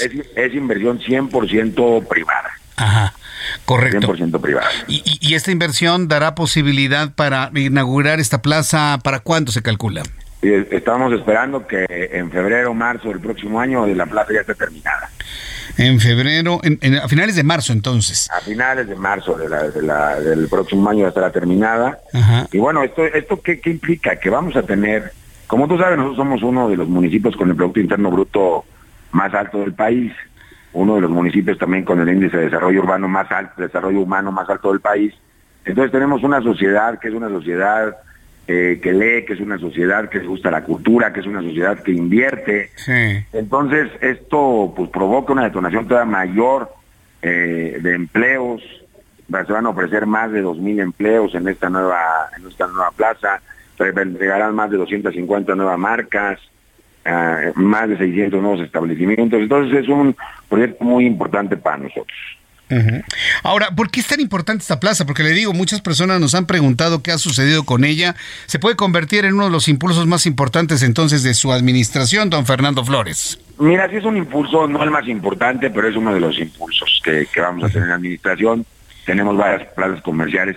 Lo que pasaba con esta plaza es que era un elefante blanco, que pasabas y lo veías ahí, veías un edificio gris, feo, oscuro, peligroso, y hoy con esto, pues bueno, se reactiva llega más inversión al municipio. Y entonces esto ayuda mucho porque tenemos otros planes, por ejemplo, vamos a poner el primer clúster tecnológico muy cerca aquí en una en un en una delegación que se llama San Lucas Tunco, en donde llegarán cerca de 35 empresas de tecnología a instalarse aquí a Metepec. Sí, y además es un municipio en donde hay un crecimiento exponencial muy importante de, de, la industria inmobiliaria, de vivienda de alta gama. ¿Por, qué Metepec se ha, se ha destacado precisamente en esto? Mira, primero por nuestra situación eh, geográfica, tenemos una, una situación geográfica importante, estamos a 25 minutos de Santa Fe, estamos en el centro del Valle de Toluca, y bueno, es una ciudad segura porque hoy, hoy se ha convertido en uno de los, municipios más seguros.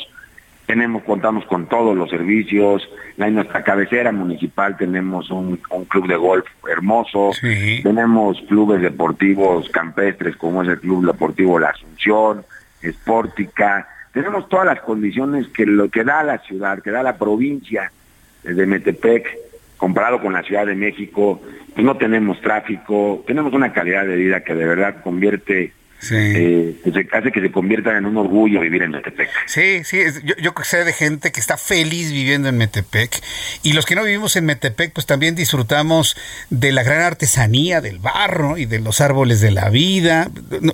es un paseo pero obligadísimo, ¿no? Cada vez que uno va a Metepec. Obligado, es obligado venir a Metepequear. Exactamente. Nosotros vamos a Metepequear, hay que ir a echar una garañona a las 2 de abril, hay que, hay que visitar nuestra ruta eh, de turismo religioso, también nuestros artesanos, más de 450 talleres tenemos en nuestra cabecera municipal. Entonces, de verdad, vale mucho la pena recorrer Metepec, andar por su andador turístico los sábados, los domingos, y disfrutar de la gastronomía también, que es vasta en nuestro municipio. Sí, sin duda. A mí me ha tocado ver algunos eh, artesanos ahí de Metepec premiados a nivel internacional y hacen unas cosas verdaderamente estupendas. Entonces, pues... Invitamos también al Museo del Barro. Ahorita, de hecho, estoy aquí en el Museo del Barro, donde siempre tenemos grandes eh, exposiciones y donde tenemos en nuestra segunda ala del Museo del Barro una exposición de todos nuestros artesanos que han sido galardonados a través de la historia por esas manos mágicas que transforman la plumilla y el barro y el agua. Pues muy bien, eh, alcalde Fernando Flores, pues la verdad, qué, qué buen año ha tenido usted al, frente del municipio de Metepec, qué bueno que se impulse el comercio, las plazas comerciales, lo inmobiliario, lo artesanal, la seguridad.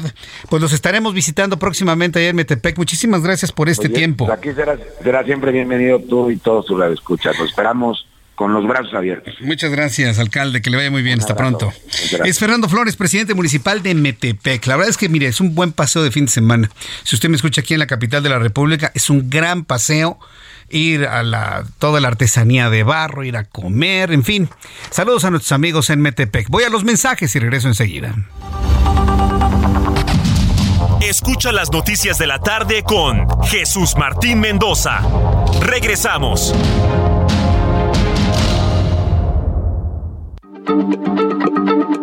Heraldo Radio, la H se lee, se comparte, se ve y ahora también se escucha.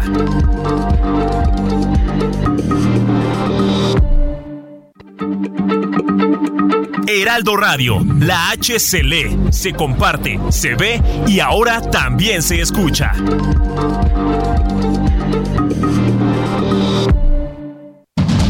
Continúa Heraldo Noticias de la tarde con Jesús Martín Mendoza.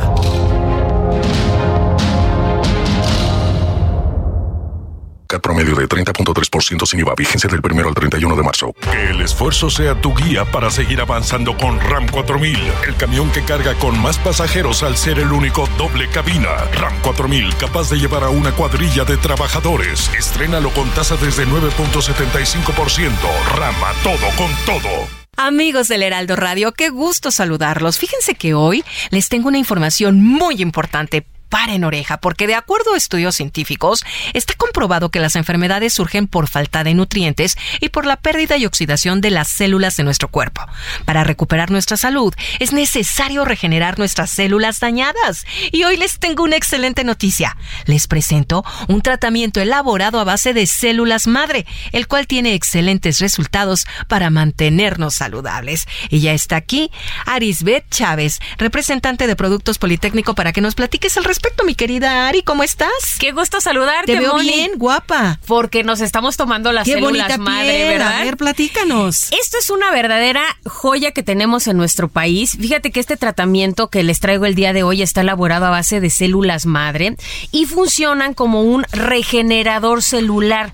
Este fue investigado y aprobado por científicos reconocidos a nivel mundial este tratamiento verdaderamente te ayuda a regenerar el funcionamiento de todos nuestros órganos y los resultados para recuperar tu salud, tener huesos más fuertes y saludables y sobre todo pues lucir una piel joven y radiante. ¿Has escuchado la frase tú eres lo que comes? Eh, por supuesto. Si estás bien por dentro y están nutridas a nivel celular, pues por fuera, claro que se va a notar en tu cabello, se va a notar en tu piel, en tus uñas. En tu salud. En tu salud, definitivamente. Las células madre actualmente se utilizan para tratar más de 80 enfermedades. Nosotros tenemos excelentes resultados con este tratamiento de células madre en diabetes, lupus, cáncer, tumores, Parkinson, Alzheimer, artritis reumatoide, ansiedad, depresión y estrés, porque van directamente a tu cerebro. Puedes tener un desorden químico y no necesariamente es tristeza, sino algo le hace falta a tu cuerpo. Entonces, este tratamiento funciona de maravilla. Las células madre te van a ayudar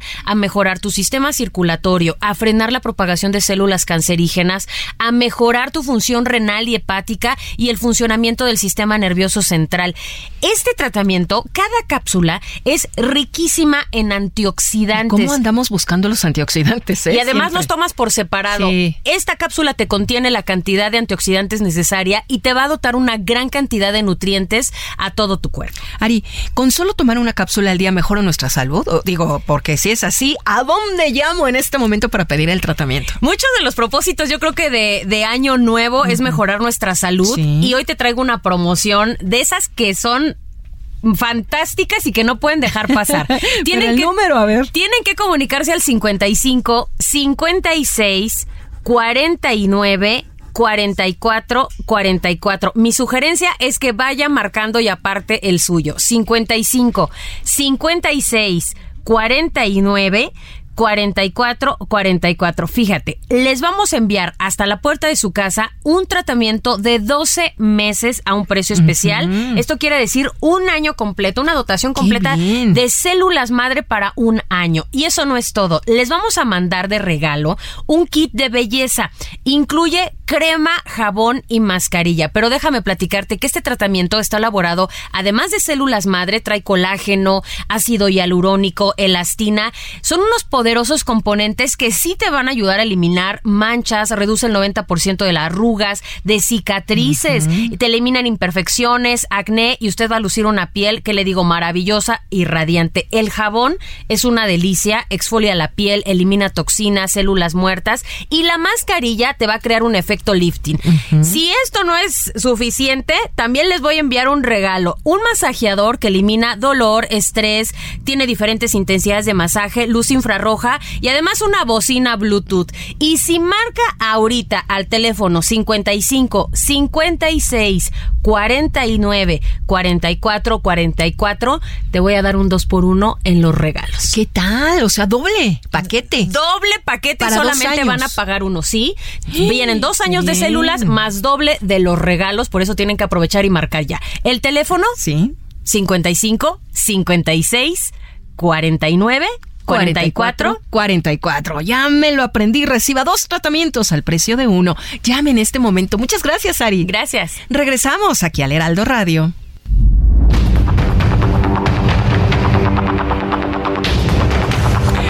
Ya son las 7 con 35, las 19 horas con 35 minutos. Muchas gracias por sus comentarios que me están llegando a través de Twitter, arroba Jesús Martín MX. Escucha usted el Heraldo Radio. Yo soy Jesús Martín Mendoza con las noticias a esta hora de la tarde y la noche. Y bueno, pues ha llegado, hoy es jueves, ha llegado el momento de escuchar el análisis de Raimundo Sánchez Patlán, subdirector editorial del Heraldo de México, autor de la columna Periscopio, que como todos los jueves se publica en nuestra edición impresa del Heraldo. Mi querido Ray, bienvenido como siempre. ¿Qué, tal, Jesús Martín? Un gusto estar aquí contigo y con todo el auditorio de Heraldo Radio y de tu programa. ¿Qué analizaste ahora en tu periscopio, Rey? Pues mira, antes que, antes que entrar al análisis directo y a lo, que se viene construyendo eh, en la política, digamos, binacional, hay que ser muy claros y decir que eh, pues estos asuntos de que va a venir el ejército de Estados Unidos a combatir a los cárteles, eso no va a pasar, Jesús Martín. Ah, eso no va a pasar. Eh, el presidente Biden no está en ese ánimo eh, no van a mandar marines ni, ni fuerzas especiales de Estados Unidos a combatir a los cárteles a Sinaloa, a Tamaulipas, no, a nadie van a combatir. No van a volar aviones supersónicos Lo que sí va a pasar, Jesús Martín, es que se está construyendo una narrativa eh, en la opinión pública de Estados Unidos para meterle presión al gobierno de Andrés Manuel López Obrador ¿no? sobre este tema de, de las drogas y más específicamente del fentanilo, el tráfico de fentanilo. ¿Por qué, Jesús Martín? Pues porque ya hemos visto que eh, legisladores republicanos están em, empezando a esparcir la idea de que el mandatario mexicano pues es facilitador facilitador en jefe de los cárteles, esto según lo escribió tal cual William Barr, el ex procurador de Estados Unidos, que, fue procurador en la en la gestión de Donald Trump, lo escribió eh, en un artículo en The Wall Street Journal esta semana, que parece que sí les dolió mucho ahí en Palacio Nacional, y esta idea se va reforzando allá en Estados Unidos con estas iniciativas de los congresistas eh, republicanos como Dan Crenshaw, que son los que están pidiendo eh, calificar a los cárteles mexicanos como terroristas y por ende enviar fuerzas militares de Estados Unidos a territorio mexicano para destruir laboratorios y por supuesto para encontrar a, las los cabecillas de estos grupos delictivos. Eh, además, este Jesús, amigos del auditorio, nuestros vecinos del norte están incrementando la presión hacia las autoridades mexicanas, hacia la 4T específicamente, para frenar la creciente eh, pues producción y, tráfico de fentanilo, como lo acabamos de ver hoy que vino la, la, la asesora de seguridad nacional de la Casa Blanca, Liz Sherwood Randall, eh, donde el presidente de mano propia le entregó un informe de todo lo que ha hecho México en materia de combate al fentanilo. Está por ahí también ese, ese tema, reforzando esta teoría. Eh, y bueno, todos sabemos, Jesús Martín, que el fentanilo, su mayor producción está en Sinaloa. ¿Y dónde, de qué, qué pasa en Sinaloa? Pues es nada más ni nada menos, Jesús Martín, que la tierra de los Chapitos, la tierra de Ovidio Guzmán, el hombre que está pues este pidiendo en extradición a Estados Unidos. Y yo creo que por ahí va la cosa Jesús Martín porque Ovidio Guzmán es una papa caliente ahorita para el presidente López Obrador.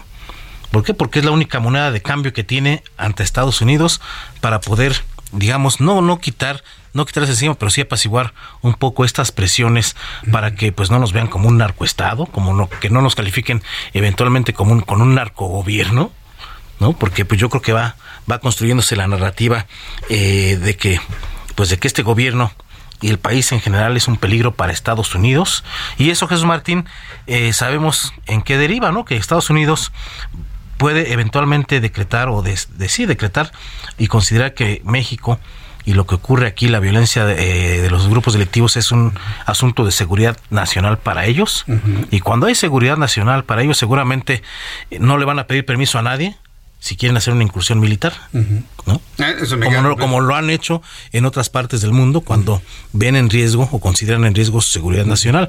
Ahorita no va a pasar, pero se está construyendo una narrativa que va justo para allá. ¿Qué puede hacer el presidente López Obrador, Jesús Martín? Pues tiene dos sopas. Una, eh, pues, agilizar eh, la extradición de Ovidio Guzmán, ¿no? Pero ahí, ojo, porque eh, una vez teniéndolo ante las cortes de Estados Unidos a este a este personaje, hijo del Chapo Guzmán. Que dice que no es hijo del Chapo Guzmán. Pero, pero pasaría a segundo plano el caso de Genaro García Luna. Y ah. entonces, pues estaríamos hablando del caso del de, de Ovidio Guzmán. Y bueno, tú sabes, Jesús Martín, amigos del auditorio, que el caso Genaro García Luna, López Obrador lo quiere mantener en el prime time y endosárselo a Calderón y al PAN como de lugar. Pues bueno, Ovidio, quién sabe cómo se lo podría endosar a otro partido o a otro presidente, porque este acuérdate que pues lo van a ligar o lo ligarán los Estados Unidos con aquel de yo ordené liberarlo que dijo López Obrador, de aquel operativo de, de, del 17 de octubre del 2019. Y si el hijo del Chapo testifica ante una corte de Estados Unidos, Jesús Martín, quién sabe cómo le vaya a la 4T. La otra opción que, que tiene López Obrador, pues es dejar que pues que vaya con, con calmita el proceso de extradición, ahí al pasito, ahí vamos este despacito para, para este asunto, pero eso va a reforzar la idea de que está protegiendo a cárteles mexicanos y también pues no es bueno ni para el presidente López Obrador ni para México, Jesús Martín, que se refuerce esa idea en Estados Unidos, porque si bien el presidente Biden, insisto, no está en la idea de, de enviar eh, fuerzas militares a México, pues la política va cambiando y según los intereses y las circunstancias de los estadounidenses, eventualmente, digo, yo creo que está muy, muy lejos y es casi imposible, pero así como van las cosas, no hay que descartar nada y sobre todo cuando, insisto, si Estados Unidos realmente cree o considera que está en riesgo su seguridad nacional por México y la violencia de los cárteles, ahí puede ocurrir cualquier cosa. Entonces López Obrador ahí tiene una papa caliente, Ovidio le puede despresurizar, pero también trae consecuencias este una cosa u otra cosa que haga con, con este personaje. Qué interesante y al mismo tiempo qué preocupante, Ray. La verdad es que yo, como mexicano, como papá, me siento preocupado por el futuro del país ante estas ante esta situación. Lo único que me da tranquilidad es lo que dices de que no está en el ánimo de Joe Biden. Ahorita. Ahorita. Ahorita. Pero también hay elecciones en Estados Unidos el próximo año. Sí. se va a usar, por supuesto, esto en una campaña política de, de ambos bandos, de los demócratas y republicanos. Y si llega a la presidencia de Estados Unidos un, un, eh, personaje pues con un ánimo anti-mexicano y con más ánimo sobre todo de pues de, frenar hay que decirlo con todas sus letras, el tráfico de metanilo que está llegando de México hacia Estados Unidos, pues ahí... Aunque diga Marcelo que no es cierto. Aunque digan que no es cierto, pues ahí va a haber problemas, Jesús Martín. Ahí va a haber problemas. Si llega Donald Trump republicano nuevamente a la Casa Blanca... Ahí puede. Pues es cuate del presidente. del presidente y puede ocurrir eh, cualquier otra cosa, pero también es tan impredecible como nuestro presidente. Ah, eso sí. Son igualitos, cortados por la misma tijera. Para, para ganar popularidad son capaces de hacer cualquier cosa. Ray, muchísimas gracias por tu análisis del día de hoy. Gracias a ti, Jesús. Le invito para que siempre lea Raimundo Sánchez Patlán en el Heraldo de México, en esta ocasión en la página número 5 de nuestra edición impresa de este jueves. Gracias, Ray. Muy buenas noches. Son las 7.43 horas del centro de la República Mexicana. Ahora hagamos un análisis de lo que ha sucedido en las últimas horas aquí en la capital de la República. Luis Eduardo Velázquez es director del diario semanero Capital Ciudad de México. Y ayer, qué intensidad se vivió en el 8 8M en la capital del país. Estimado Luis Eduardo, qué gusto saludarte. ¿Cómo viste todo lo ocurrido ayer? Buenas noches, estimado Jesús Martín. Un saludo a ti y a tu auditorio. El 8 de marzo, Día Internacional de la Mujer, ha cobrado mucha fuerza en México y en particular en la Ciudad de México. La conmemoración de la lucha histórica de las mujeres por la igualdad de derechos y oportunidades, desafortunadamente en la capital del país, tiene otros matices. En la actualidad, se centra en el fenómeno de la violencia que no cede y se convierte en feminicidios. Un dato alarmante lo ofrece el Sistema Integral de la Comisión de Búsqueda de Personas de la Ciudad de México. Hay un registro de 1.132 niñas, adolescentes y mujeres en las cifras de personas desaparecidas. Al 31 de diciembre de 2022, 738 mujeres, niñas y adolescentes fueron halladas con vida por fortuna. 39 se encontraron sin vida y en 7 casos no se tiene información. Esta cruda realidad es la respuesta al carácter violento que por momentos tomó la movilización del 8M este año. Pero esta lucha también ha hecho que en el gobierno de la ciudad se logren avances tales como la aprobación de la alerta contra la violencia, la ley Olimpia contra la violencia digital, agresor sale de casa y violencia vicaria. Estos instrumentos legales, acompañados de otras medidas de seguridad como 950 kilómetros de senderos libres y seguros para mujeres, junto con abogadas en cada ministerio público para apoyo a las mujeres, así como la creación de la Fiscalía contra Feminicidios, son avances que reivindican la lucha de las mujeres. Pero aún Jesús Martín se está lejos de alcanzar un México sin feminicidios, sin odio y sin discriminación. Por eso, ayer el estruendo en las calles ha sido poderoso y las autoridades de todos los niveles deberán escuchar y atender sus demandas hasta que se logre un alto a la violencia y sobre todo la igualdad sustantiva. Buenas noches, estimado Jesús Martín. Un fuerte abrazo. Igualmente para ti, Luis Eduardo. Son las 7.45 horas del centro de la República Mexicana. Fíjese que hay un programa de responsabilidad social que se llama Pedacitos. Y este programa está diseñado para trabajar con mujeres privadas de su libertad. Mire, a propósito del 8M ayer, hoy el 9, m en donde las mujeres desaparecieron para ser visibles. Sí, porque esa es finalmente la, la idea. Pues este programa está diseñado para trabajar con mujeres que están sin libertad con la finalidad de mejorar su calidad de vida. Tengo en la línea telefónica Samantha Islas, parte del equipo de la firma To Go, a quien le agradezco estos minutos de comunicación. Samantha Islas, bienvenida, buenas noches. Hola, Ariel Martín, buenas noches, ¿cómo estás? Con mucho gusto de, saludarlas. Y a ver, coméntenos, ¿cómo, ¿cómo se eligen a las mujeres que están privadas de su libertad para formar parte de este programa? Y concretamente, ¿qué es lo que hacen? Pues mira, concretamente eh, nosotros trabajamos con una asociación llamada La Cana, que justamente se encarga pues de invitar a, todas estas mujeres al programa que que tienen, eh, que funciona básicamente como eh, en torno a, generar perdóname, en torno a generar eh, este tipo de productos, capacitaciones textiles. Entonces, bueno, nosotros teníamos precisamente eh, esta idea de, generar con nuestro desperdicio de la, de la fábrica de sofás que tenemos, teníamos esta idea precisamente de poder generar generar algo algo con eso, ¿no? Que no fuera un simple desperdicio, llegamos con ellos, llegamos con la cana eh, y surge esta idea de, pedacitos. ¿Desde cuándo existe pedacitos? Pedacitos desde el 2021. Desde 2021. ¿Cuántas mujeres participan actualmente en este programa? Mira, no tengo el número exacto, pero eh, pues es una es una gran cantidad porque bueno nos ayudan a que a que todo se haga bastante rápido. Ajá, correcto. Te preguntaba al inicio, ¿cómo, eligen a una mujer que no está en libertad para poder conformar este, este programa? Es decir, ¿tiene que cumplir algún tipo de requisitos? ¿Está en función de sus habilidades o inclusive del tiempo que permanecerá eh, eh, en la cárcel? En fin, ¿cuál, es la, la lógica para la elección? Pues mira, es, es una invitación abierta. La verdad es que no está tan marcado el, el que el tiempo que vayan a permanecer ahí o demás, sino simplemente es una invitación, eh, invitación abierta. Eh, es un poco más que ellas quieran hacerlo, que se quieran desarrollar, que estén interesadas. No es precisamente que ya tengan la habilidad, porque ellos precisamente los ayudan a que a que esta parte se, se desarrolle. Te contaba que, que los que los que las capacitan eh, a modo de que bueno esto, esto siga eh, sumando para su futuro. Correcto. ¿Dónde podemos conseguir más información de este programa? Sobre todo para las familias que nos escuchan y que les gustaría pues incluir alguna familiar que se encuentre en estas circunstancias en un programa tan constructivo como este. Claro, pues tal cual buscando eh, la cana eh, pueden encontrar así en, en, internet todos los datos. También en nuestro sitio, eh, en tubo.mx, pueden encontrar mucha más información, obviamente, de lo que hemos hecho en conjunto eh, y de cómo, bueno, pues hemos, hemos contribuido a, esta, a esta causa. correcto. Bueno, pues eh, yo agradezco mucho estos minutos de comunicación, Samantha Islas. Les deseo muchísimo éxito. ¿Alguna página de internet para conocer más?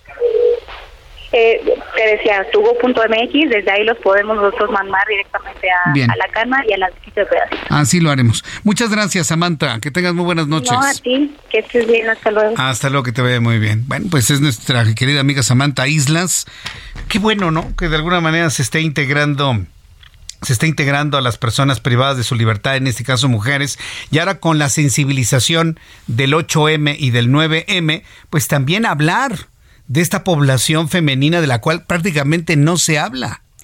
¿O acaso ayer, 8 de marzo, escuchó usted alguna entrevista, algún reportaje, o en las eh, calles se manifestaron personas hablando de las mujeres privadas de su libertad? Yo lo personal no, hasta este, hasta este momento, ¿eh? hasta este momento. Pero bueno, son las 7.49 horas del centro de la República Mexicana. Mire, estamos en la recta final de nuestro programa de noticias. Eh, hay muchos amigos ciclistas que me están escuchando en sus, en sus bicicletas que luego dicen, ay Jesús Martín, tú eres un cochista. Luego me han dicho, me han acusado de, va, porque nos dicen así de manera despectiva, los coches, a mí me gustan los coches. Fíjese que el otro día estuve viendo unos modelos de esta línea que se llama Infinity. La verdad están muy, muy bonitos, pero lo que me llamó la atención es la gran tecnología que tiene esta línea de vehículos. Le pedí a Sergio Pérez Barbosa, el gerente de ventas, que un día nos acompañara a platicar sobre esto, sobre la tecnología y cómo han logrado salir después de la pandemia y de la guerra entre Rusia y Ucrania adelante con la producción de estos vehículos de alta gama. Estimado Sergio Pérez, bienvenido al Heraldo Radio. ¿Cómo te encuentras? Muy buenas noches. Jesús, ¿cómo estás? Muy buena noche. Todo muy bien, gracias. gracias por el espacio. Me da mucho gusto. ¿Cómo se ha repuesto, por ejemplo, una línea como Infinity después de la guerra entre Rusia y Ucrania? Bueno, que todavía sigue, pero que ha generado un grave, una grave crisis de chips. Luego la pandemia. ¿Cómo resurge Infinity para presentar vehículos de gran tecnología y de alta gama? Coméntanos, por favor. Claro que sí, con gusto. Pues ahorita precisamente con que hay en producto, la marca se ha ido innovando, generando más fuerza. Afortunadamente ya se está recuperando con este tema de la escasez en producto. bueno, paso a paso hemos ido logrando eh, cubrir las expectativas de todos nuestros clientes. Correcto. ¿Qué, tiene esta? A mí me gustaron mucho los autos ahora que los vi, los Infinity. ¿Qué los hace diferentes a otras líneas de los mismos segmentos? ¿Por, qué alguien tendría que elegir un automóvil de marca Infinity? Te agradezco, te agradezco mucho la pregunta. Sobre todo porque contamos con una tecnología, cual es Infinity IQ. Esta tecnología nos da una experiencia de conducción empoderada a través de un rendimiento como es el motor bici turbo, el cual se incorpora en el SUV compacto QX50 y QX55. Esto nos permite tomar un control en el camino sin dejar de sentir el desempeño, la emoción que nos da este vehículo en cualquier condición de manejo. Eficiencia, ofreciendo a su vez una conducción sin igual. La verdad es que una experiencia muy, muy agradable. Actualmente hablando de sustentabilidad, eh, ¿qué es lo que tienen? ¿Combustión interna, híbridos, eléctricos puros? Es decir, ¿cómo viene la tecnología para esta marca?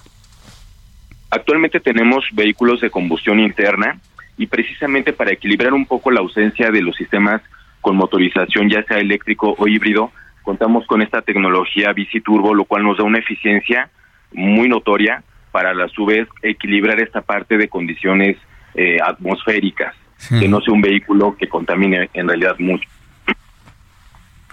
Eh, sí, eh, bueno, ¿estás ahí? Ay, se nos fue. Sí, aquí ah, ah sí, sí, es que de repente. Sí, porque es lo de hoy, ¿no? Inclusive la elección de un vehículo que sea mucho más eficiente, más amable al ambiente, es lo que está, pues no sé si decir de moda o es lo más elegible actualmente, ¿no? Se están vendiendo mucho estos vehículos.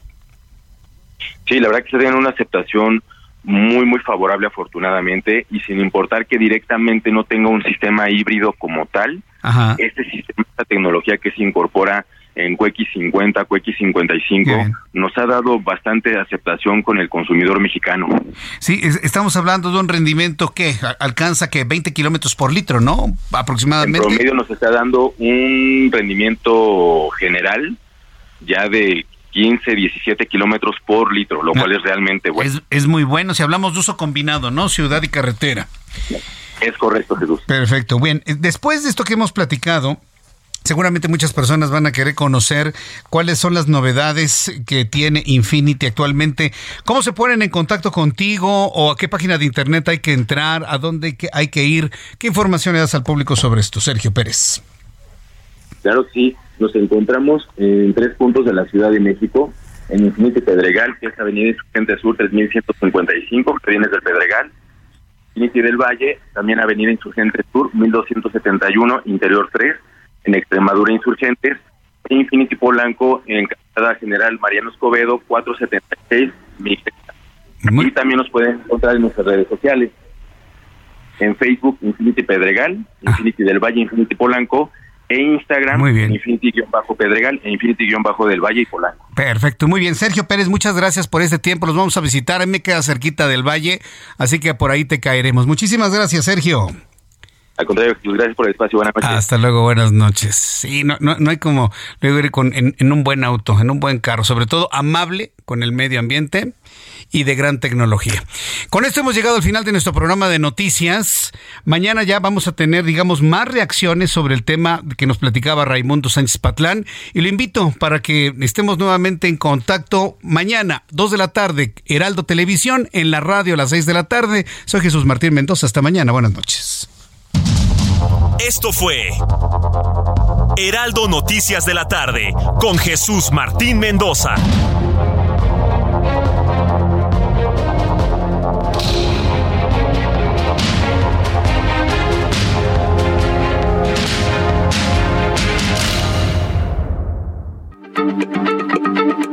Heraldo Radio, la H se lee, se comparte, se ve y ahora también se escucha.